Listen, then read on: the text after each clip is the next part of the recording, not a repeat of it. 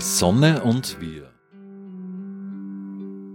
Er ist der wohl prominenteste Klimapolitikwissenschaftler Österreichs, auch weil er offen die österreichische Regierung kritisiert. Und er stellt sich auch hinter Klimaproteste der letzten Generation. Reinhard Steurer ist Professor für Klimapolitik an der BOKU in Wien. Seit Mitte der 90er Jahre forscht er zur Klimapolitik. Herr Steurer, die letzte Generation gibt es ja jetzt schon seit über einem halben Jahr. Unterstützung der Wissenschaft gibt es noch nicht so lange. Am 10. Jänner haben sie sich zum ersten Mal gemeinsam mit anderen WissenschaftlerInnen hinter die Kleber gestellt. Sie meinen, das war riskant. Warum haben sie das überhaupt gemacht? Weil ich den politischen Diskurs beobachtet habe und gesehen habe, wie junge Menschen, die um ihre Zukunft kämpfen, mit völlig legitimen Mitteln fertig gemacht werden. Äh, und nachdem manche dieser jungen Menschen bei uns an der BOKU studieren und bei uns in den Vorlesungen und Seminaren hören, wie drastisch die Klimakrise bereits ist, dass wir mitten in einem Notstand sind, ist dann irgendwo der Punkt erreicht worden, wo ich mir und andere sich dachten, wir können sie nicht mehr allein lassen. Ja, einerseits erzählen wir ihnen, äh, wie groß der Notstand ist, andererseits unternehmen sie dann was dagegen und werden da draußen verheizt. Das war der Punkt, wo wir dann gesagt haben, äh, wir müssen die unterstützen, zumal sie als Terroristen, Chaoten, Kriminelle beschimpft worden sind. Es war uns dann also ein Anliegen zu sagen, die wahren Chaoten sind die, die das Klimakaos der Zukunft zu verantworten haben. Und die machen keine Straßenblockaden, sondern die blockieren Klimapolitik in der Regierung. Das war ein Anliegen, das zu betonen manch einer, der jetzt diesen Protesten der letzten Generation nicht so positiv eingestellt ist, der wird sagen, naja, sie blockieren ja den Alltag, sie kleben sich auf die Straße, sie stören uns mit Absicht, mit reiner Absicht. Das ist ja schon ein wenig chaotisch. Was entgegnen Sie dem? Ich habe volles Verständnis dafür, dass der Ärger gegenüber dieser Protestform groß ist. Ja, also würde ich im Stau stehen und würde ich nicht all das über die Klimakrise wissen, was ich weiß, würde man das genauso denken. Ne? Würde man auch denken, was soll das? Ja, die, die treffen ja eigentlich die Falschen äh, und überhaupt äh, ist doch das alles nicht so schlimm. Wenn man aber weiß, wie tragisch die Situation ist und wenn man den Kurs kennt, auf dem wir uns bewegen, ja, wo wir uns hinbewegen, in eine Katastrophe, dann äh, erscheint einem diese Form des Protests als angemessen, weil sie den Notstand kommuniziert, in dem wir sind. Und wenn man dann sagt, im Moment, Sie könnten doch bei der Regierung demonstrieren oder in Kohlegruben, dann muss man entgegnen, das ist ja alles gemacht worden, nur hat es niemand interessiert. Ja, also diese Proteste sind erst dann interessant wurden, als sie tatsächlich den Alltag gestört haben. Es ist in Kohlegruben in Deutschland demonstriert worden. Es ist vor Parlamenten, vor Regierungssitzen demonstriert worden. Äh, das Medieninteresse daran ist minimal. Mhm. Äh, und was auch noch dazu kommt, ist, äh, es ist ja nicht so, dass sie völlig unbeteiligte Personen äh, treffen mit dem Protest, sondern wir alle sind zu einem gewissen Grad beteiligt in dieser Klimakrise. Verursacher. Ja, zum einen, weil wir Auto fahren, äh, fliegen, was auch immer. Und zum anderen, weil wir diese Art von Scheinklimapolitik, die wir haben, auch wählen. Ja, also die, die Mehrheit in Österreich wählt nach wie vor eine Klimapolitik, die das Problem nicht ernsthaft löst, sondern so tun also, äh, sondern so tut als ob. Äh, und dann noch meint, das mit dem, mit dem Klima-Irrsinn, das ist doch alles übertrieben. Das ist im Grunde Wissenschaftsverleugnung. Äh, die von, äh, ja, von einem großen Teil der, der Wählerschaft äh, getragen wird. Und deswegen richtet sich der Protest schon auch an diejenigen, die die Klimapolitik mitverantworten. Ich weiß, da macht man sich nicht beliebt, wenn man das sagt. Man, man spricht davon, dass wir als Gesellschaft im Grunde versagen.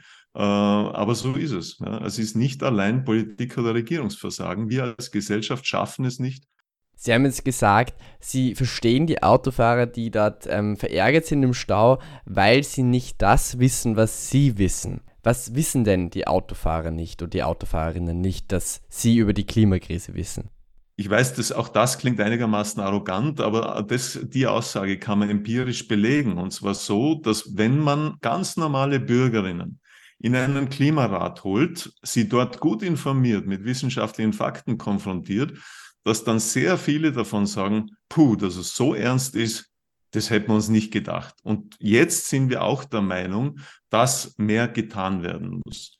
Was wissen die dann plötzlich, nachdem sie im Klimarat dann informiert werden? Naja, sie wissen, dass wir nur noch wenige Jahre Zeit haben, um das Größte zu verhindern. Äh, Im Grunde entscheiden wir jetzt in den 20er Jahren, wie groß die Klimakatastrophe wird und ob wir das Schlimmste noch verhindern können. Und wie wird die Katastrophe dann ausschauen? Die wird so ausschauen, dass all das Extremwetter, das wir jetzt in Ans Ansätzen sehen, von Dürreperioden über Ernteausfälle oder auch Starkregen ganz stark zunehmen wird, bis hin zu flächendeckenden Ernteausfällen, Hungertoten in, in großer Zahl. Äh, und wir reden da von einer Verwüstung Südeuropas zum Beispiel. Von anderen Erdteilen reden wir jetzt gar nicht. Äh, und die die Verwüstung Südeuropas sehen wir jetzt schon in Ansätzen. Ja, also wir sehen eine enorme Dürre in Spanien, Südfrankreich, Teilen Italiens. Äh, wir sehen äh, damit verbundene Wasserknappheiten. Die Leute müssen das Wasser am Abend abfüllen, damit sie sich am Morgen das Gesicht waschen können, die Zähne putzen können. Also das sind schon notstandsartige Zustände, die in Teilen Europas sichtbar werden. Und das ist erst der Anfang. Ja, also das kann nur schlimmer werden, wenn wir nicht aufhören, fossile Energie zu verbrennen. Die meisten wissen das so ein wenig, aber sie lassen die volle Wucht dieses Notstands nicht so richtig an sich heran. Aus verständlichen Gründen, weil all das ist sehr unangenehm. Ja. Es stellt unseren Lebensstil in Frage. Ähm, man macht sich Sorgen, wenn man diese Dinge weiß. Ich kann Ihnen versichern, ich würde mir auch wünschen, nicht jeden Morgen mit diesem Klimanotstand im Nacken aufzuwachen, äh, weil es ist tatsächlich eine besorgniserregende Geschichte, wenn man sich tagtäglich damit beschäftigen muss. Sie selbst standen auch aus diesem Grund gestern hinter den Aktivistinnen mit einem Plakat und darauf stand, wir lieben unsere Kinder und zerstören trotzdem ihre Zukunft. Warum? Weil wir nicht glauben wollen, dass es so schlimm wird, weil China das auch tut. Wie werden wir in 30 Jahren darüber denken. Das stand auf diesem Plakat. Über diese Aussagen will ich sprechen. Oftmals hört man auch in Österreich, ähm, wir haben sowieso kein Gewicht beim Klimaschutz. China verursacht ja 30 Prozent der weltweiten Treibhausgasemissionen. Was halten Sie von diesem Argument? Das ist eine der klassischen, beliebtesten Ausreden für diejenigen, die nichts tun wollen im Inland.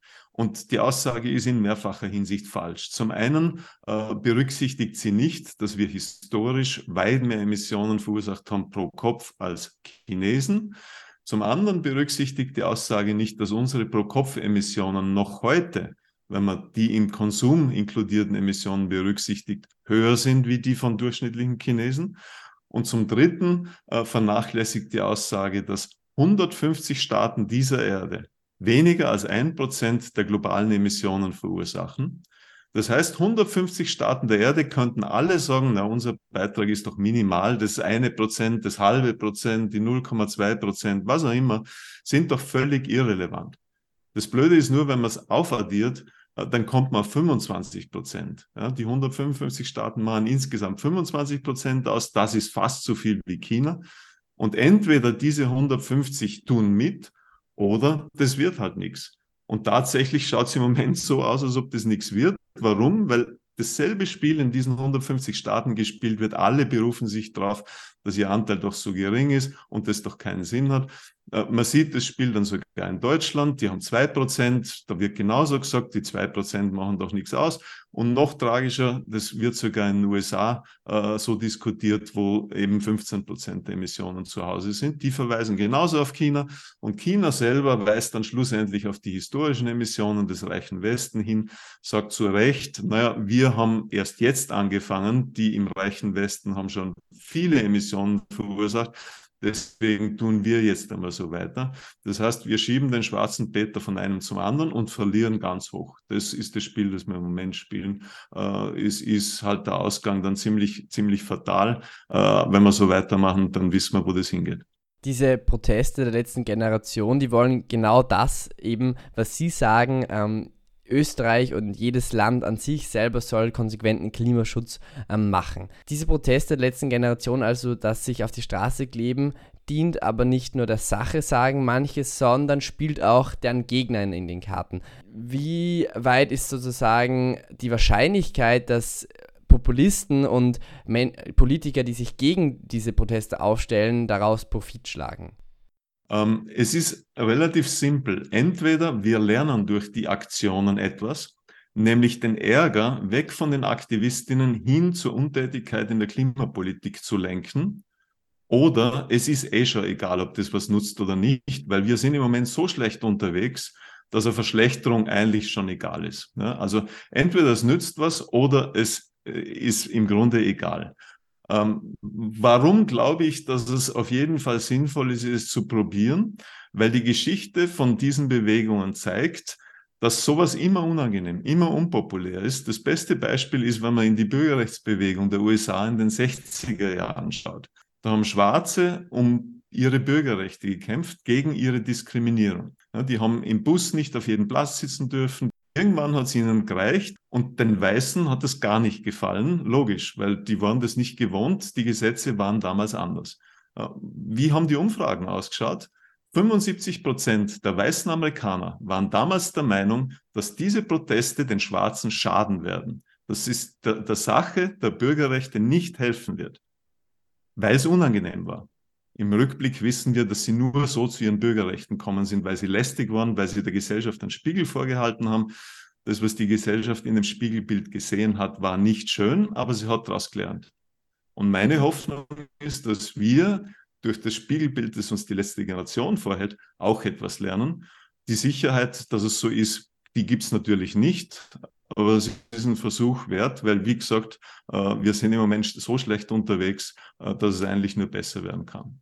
Es gibt ja nicht nur Gegner der letzten Generation, auch ähm, manche Menschen solidarisieren sich dafür, zum Beispiel die Parents for Future, die Omas gegen Rechts, die Seniors for Future, aber jetzt gibt es auch eine Initiative, die heißt Handel statt Kriminalisieren. Da haben mittlerweile schon 1700 Wissenschaftlerinnen unterschrieben, die sagen, ähm, ja, das ist gut, eben was diese Aktivistinnen tun.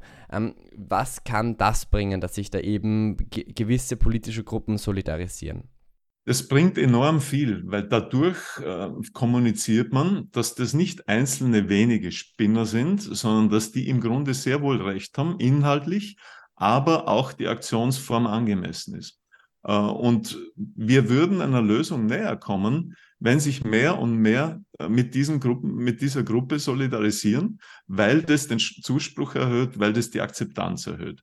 Also äh, wäre es dann schlussendlich so, dass eine Mehrheit sagen würde, ja verdammt nochmal, Sie haben recht, die Politik muss endlich was tun, äh, dann käme die Politik unter Zugzwang, weil dann, würde, dann wäre die Gefahr relativ groß, dass man die nächste Wahl verliert wegen zu wenig Klimaschutz. Im Moment ist es umgekehrt. Im Moment scheint man die nächste Wahl gewinnen zu können, weil man sagt, wir machen äh, so weiter wie bisher. Ihr habt nichts zu befürchten, keine neuen Verbote, keinen höheren CO2-Preis. Äh, also das äh, wird so im Moment gespielt und das scheint der, FPÖ zu nützen, genauso wie der ÖVP. Das Problem ist, man kann das schon so machen, aber es ist halt schlussendlich tödlich für Millionen von Menschen. Kurzfristig funktioniert das offensichtlich, für die Wahl 2024 kann das aufgehen. Das Problem ist, es kostet speziell den jungen Leuten ihre Zukunft. Langfristig ist das höchst unverantwortlich. Schauen wir uns an, ähm, was sich in Österreich klimapolitisch in den letzten Jahren getan hat. Nämlich seit 2019 sind ja die Grünen in der, in der Regierung, die ja dafür sozusagen reingewählt worden, um eben diese Klimaschutz zu machen. Das wissen sie auch. Was hat sich seit 2019 getan, klimapolitisch in Österreich? Seit 2019 waren kleine Fortschritte möglich. Das äh, Erneuerbaren Ausbaugesetz ist einer dieser Meilensteine, äh, das Klimaticket ein anderer. Das Problem ist, dass diese Fortschritte weit hinter dem zurückbleiben, hinter dem, was notwendig wäre, damit die Regierung ihre eigenen Ziele erreichen kann. Die Regierung hat das eigene Ziel ausgegeben, bis 2040 klimaneutral zu sein. Das wäre die ambitioniertere Variante. Was müsste passieren, damit das möglich wird?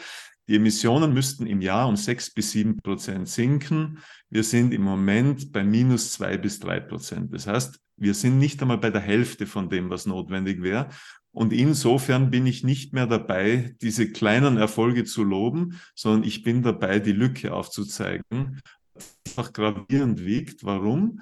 Weil wir jetzt entscheiden, ob Klimaneutralität 40 überhaupt noch möglich ist, weil wir jetzt entscheiden, ob wir das EU-Ziel 2030 erreichen können. Je länger diese Lücke existiert, umso unwahrscheinlicher wird es, dass wir die Ziele überhaupt noch erreichen können. Die Weichen stellen wir tatsächlich jetzt. Sie sagen eben, diese Regierung, die jetzt gerade ist, die macht eine klimapolitische Blockade, die tödlich sei. Das sind ja sehr drastische Worte, vor allem für einen Wissenschaftler. Was macht die Regierung laut Ihnen falsch? Also was müsste konkret passieren jetzt? Ganz allgemein kann man das recht einfach beantworten. Sie macht falsch, dass die Emissionen nicht in dem Ausmaß sinken, wie sie sinken müssten. Ja, also wenn ihr Ziel ausgibt, demzufolge die Emissionen um sechs bis sieben Prozent im Jahr sinken müssten und ich schaffe nur mal zwei bis drei Prozent und fürs nächste Jahr ist sogar ein Anstieg prognostiziert, dann mache ich offensichtlich was falsch. Und da können die Worte gar nicht drastisch genug sein, um das anzuprangern, weil das Falschmachen Leben kosten wird. Ja, nicht nur bei uns, auch bei allem anderen globalen Süden kostet das heute schon Leben. Ja. Wenn man dann konkret wird, naja, wie könnten die Emissionen dann wirklich sinken, dann sind wir bei ganz einfachen Maßnahmen, die da notwendig wären, äh, die zum Teil auch kein Geld kosten, sondern sogar Geld ersparen würden. Äh, eine simple Geschichte wäre Tempo 80-100. Das wird dem einzelnen Autofahrer Geld sparen, das wird volkswirtschaftlich äh, positiv sich auswirken, es wird die Importe von, von Fossilenergieprodukten senken, es wird die, den Spritverbrauch senken, die CO2-Emissionen senken und zwar in einer Größenordnung von 800.000 Tonnen pro Jahr. Das ist keine Kleinigkeit, das ist ganz schön viel. Aber eine Mehrheit ist offensichtlich nicht dazu bereit. Eine Mehrheit will die Freiheit des Schnellfahrens äh, auf Kosten zukünftiger Generationen. Das muss man natürlich zur Kenntnis nehmen. Es ist nur einfach bedauerlich und als Wissenschaftler muss man das betonen, dass wir tatsächlich äh, lieber unsere, äh, die Zukunft unserer Kinder auf der Autobahn verbrennen, offensichtlich, als wie irgendetwas zu ändern, um die Zukunftsaussichten zu verbessern. Autos sind ja in Österreich ein sehr polarisierendes Thema. Darum oder auch deswegen hat jetzt Karl Nehammer vor kurzem ja seinen Autogipfel ähm, abgehalten. Dabei hat er sich für E-Fuels ausgesprochen. ExpertInnen kritisieren E-Fuels und sagen, naja, die Autoindustrie, die hat sich ja bereits für E-Autos entschieden. Warum macht Kanzler Nehammer dann trotzdem dafür Werbung? Das ist Stammtischpolitik, die an jeder wissenschaftlichen Evidenz, auch an Gesetzen der Physik vorbeigeht. Ja, er erhofft sich damit offensichtlich Zuspruch äh, aus, aus de, des, dem Bereich des Stammtischs ist oder aus dem äh, Lager der FPÖ-Wähler. Es ist billiger Populismus, der weit weg von dem ist, was eigentlich notwendig wäre. Äh, denn der Effizienzgrad, der Wirkungsgrad von E-Fuels ist derartig schlecht, dass sie bestenfalls für Porsche-Fahrer in Frage kommen, die nach wie vor das Brumm-Brumm äh, wollen, äh, das die E-Autos nicht hergeben. Ähm, also insofern ähm, ist es verantwortungslose Politik von jemand, der von dem abgesehen die Klimakrise noch nicht im Ansatz verstanden hätte, weil derselbe Bundeskanzler hat ja kurz davor gesagt, er hält diesen, diesen Apokalypse-Irrsinn für übertrieben. Äh, der Apokalypse-Irrsinn ist nur leider wissenschaftlicher Konsens, steht in jedem IPCC-Bericht drin. Äh, der Kanzler liest offensichtlich lieber Verleugnerliteratur, äh, in der steht, dass das so nicht passieren wird. Er ist damit weit weg von dem, was in Wissenschaften Konsens Konsens ist. Das ist bedauerlich und unverantwortlich. Also Sie glauben, Kanzler Nehammer weiß nicht wirklich, um was in der Klimakrise geht oder will es nicht verstehen? Er will es nicht wissen. Ja, ich denke, er hat noch nie einen IPCC-Bericht von Ihnen gesehen. Äh, er liest offensichtlich andere Quellen, die äh, eben äh, sehr verleugnerisch äh, das Ganze darstellen. Äh, und es nicht verstehen wollen, macht das Leben einfach einfacher. Weil dann kann ich ja tatsächlich der Meinung sein, dass diese klimapolitische Blockade der ÖVP richtig und gut ist. Wenn das Problem nicht so groß ist, als wie die Wissenschaft es darstellt, dann muss ich ja fast nichts tun. Das ist der Hintergrund. Äh, ansonsten müsste er sich ja fragen, wie, wie das gegenüber seinen Kindern rechtfertigbar ist, was er da klimapolitisch tut. Wenn es um Klimapolitik geht oder ums Klima, um Klimaschutz, dann fällt vielen Menschen oft ein, naja, ähm, sie schützen das Klima, weil sie fahren viel mit dem Rad, essen viel Biofleisch oder essen nur Biofleisch und äh, sparen Strom. Ähm, sie sagen, naja, das mit den freiwilligen Maßnahmen, das kann nicht so funktionieren. Warum? Es ist einerseits natürlich wichtig, dass jeder Einzelne von uns darauf achtet, klimafreundlich zu leben. Aber da gibt es zwei Probleme. Zum einen neigen wir dann dazu, die einfachen Dinge zu tun und die, die, die Dinge, die schwieriger sind, beizubehalten. Also das beste Beispiel ist, die meisten sind ganz gut im Müll trennen und recyceln, weil das leicht geht. Wenn es dann darum geht, weniger zu fliegen, wird es schon schwieriger, weil das dann natürlich einschränkend ist. Das zweite Problem ist, dass wir die Klimakrise nicht so lösen können. Wir brauchen also verbindliche Regeln, die für jeden gelten.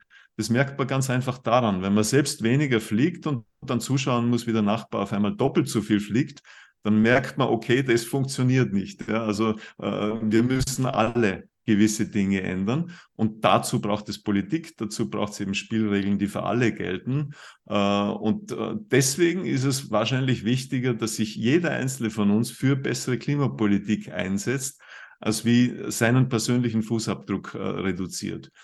Mit anderen Worten, der ökologische Handabdruck, das Aufzeigen und zu sagen, ich bin mit dieser Klimapolitik nicht mehr einverstanden, ist wichtiger wie der ökologische Fußabdruck und im Idealfall gehen diese beiden Dinge einher. Ja, also im Idealfall stimmt das überein äh, und das, was man sagt, passt einigermaßen zu dem, was man tut. Gehen wir von, von dem Protest weg hin zur Wissenschaft, die überhaupt die, die Basis dieses Protestes bildet. Also diese Wissenschaft, die Klimawissenschaft, die seit 50 Jahren ähm, die Folgen der, der CO2-Emissionen versucht ähm, zu erkennen. Und da gibt es jetzt gerade ein Thema, nämlich das mit der Corona-Pandemie, dass während der Corona-Pandemie viele WissenschaftlerInnen nicht immer recht hatten und falsche Prognosen gestellt hatten.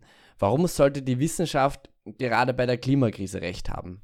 Während äh, das Coronavirus ein ziemlich neues Phänomen war äh, und die Unsicherheiten sehr groß waren. Also jetzt noch Klimawissenschaften anzuzweifeln, trotz 30, 40, 50 Jahren Forschung bei hoher Sicherheit, äh, ist so, wie wenn man sagt, ich glaube nicht an die Schwerkraft, obwohl man gerade am Boden geflogen ist. Äh, wir sehen ja auch die Auswirkungen bereits. Äh, also all, alle möglichen Dinge, die, prognos die prognostiziert worden sind, treffen ja schon ein. Und meistens trifft es dann sogar so ein, dass es schneller und schlimmer kommt, als wie von der Wissenschaft prognostiziert. Also es werden die Prognosen laufend nach oben korrigiert, verschärft, weil wir das Problem sogar unterschätzt haben. Äh, also insofern äh, wird es vermutlich so weitergehen und wäre es an der Zeit, sich dieser unangenehmen Realität zu stellen. Man kann weiterhin den Kopf in den Sand stecken und so tun, äh, als ob die Wissenschaft das nicht so genau weiß. Zum Schluss hat die Physik recht und die wird es uns dann zeigen, wo es lang geht. Neben ihnen, hinter der, jetzt kommen wir nochmal zurück zu den Protesten der letzten Generation, denn neben ihnen stehen ja da auch oft Scientists for Future. Ähm, ist Wissenschaft seriös, die politisch wird oder soll sogar Wissenschaft politischer werden? Ich glaube, wir haben 30 Jahre ganz brav und konventionell probiert, dieses Problem zu kommunizieren und auf die Dringlichkeit der Lösungen hinzuweisen.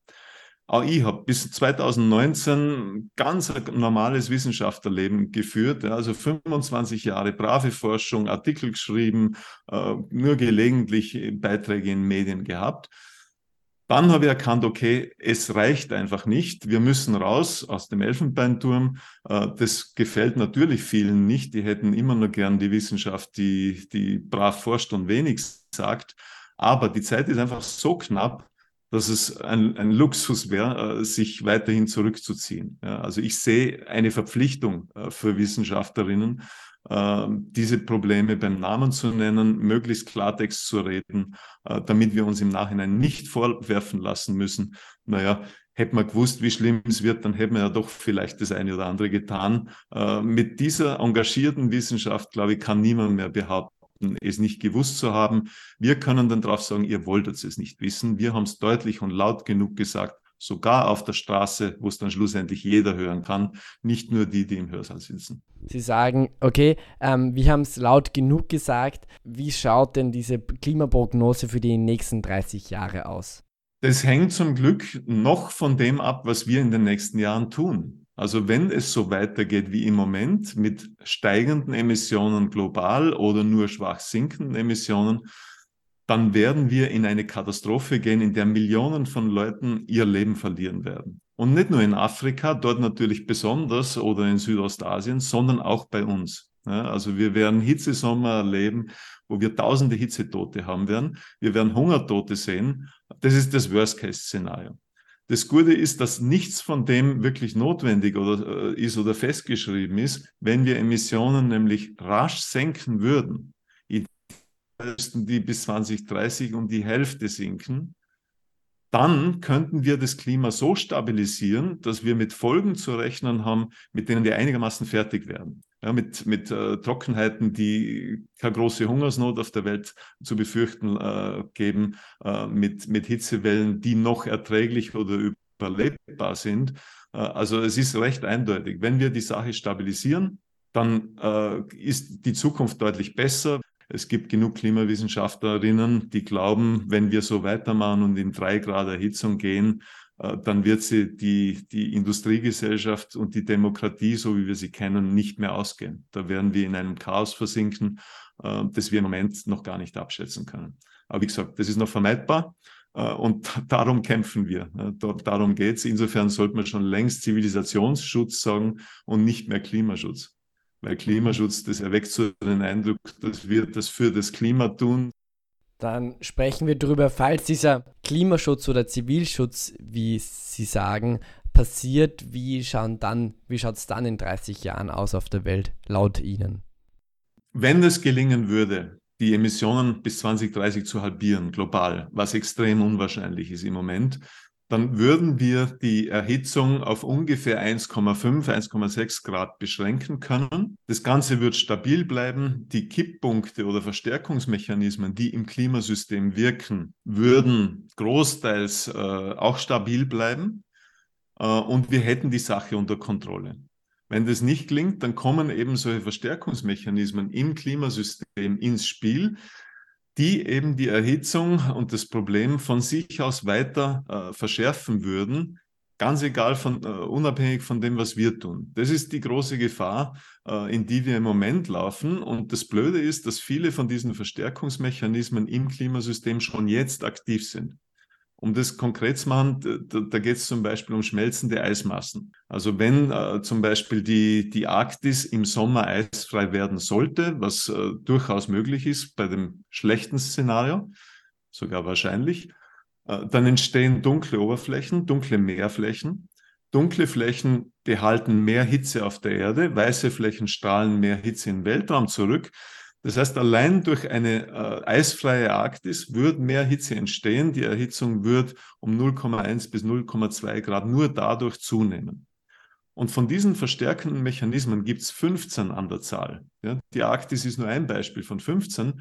Äh, und es geht eben darum zu schauen, dass das uns nicht davonläuft, dass wir die Kontrolle behalten. Das sagt Reinhard Steurer, er ist Forscher für Klimapolitik an der BOKU in Wien. Vielen Dank, dass Sie sich Zeit genommen haben, mit mir über die Klimapolitik in Österreich und über die Zukunft zu sprechen.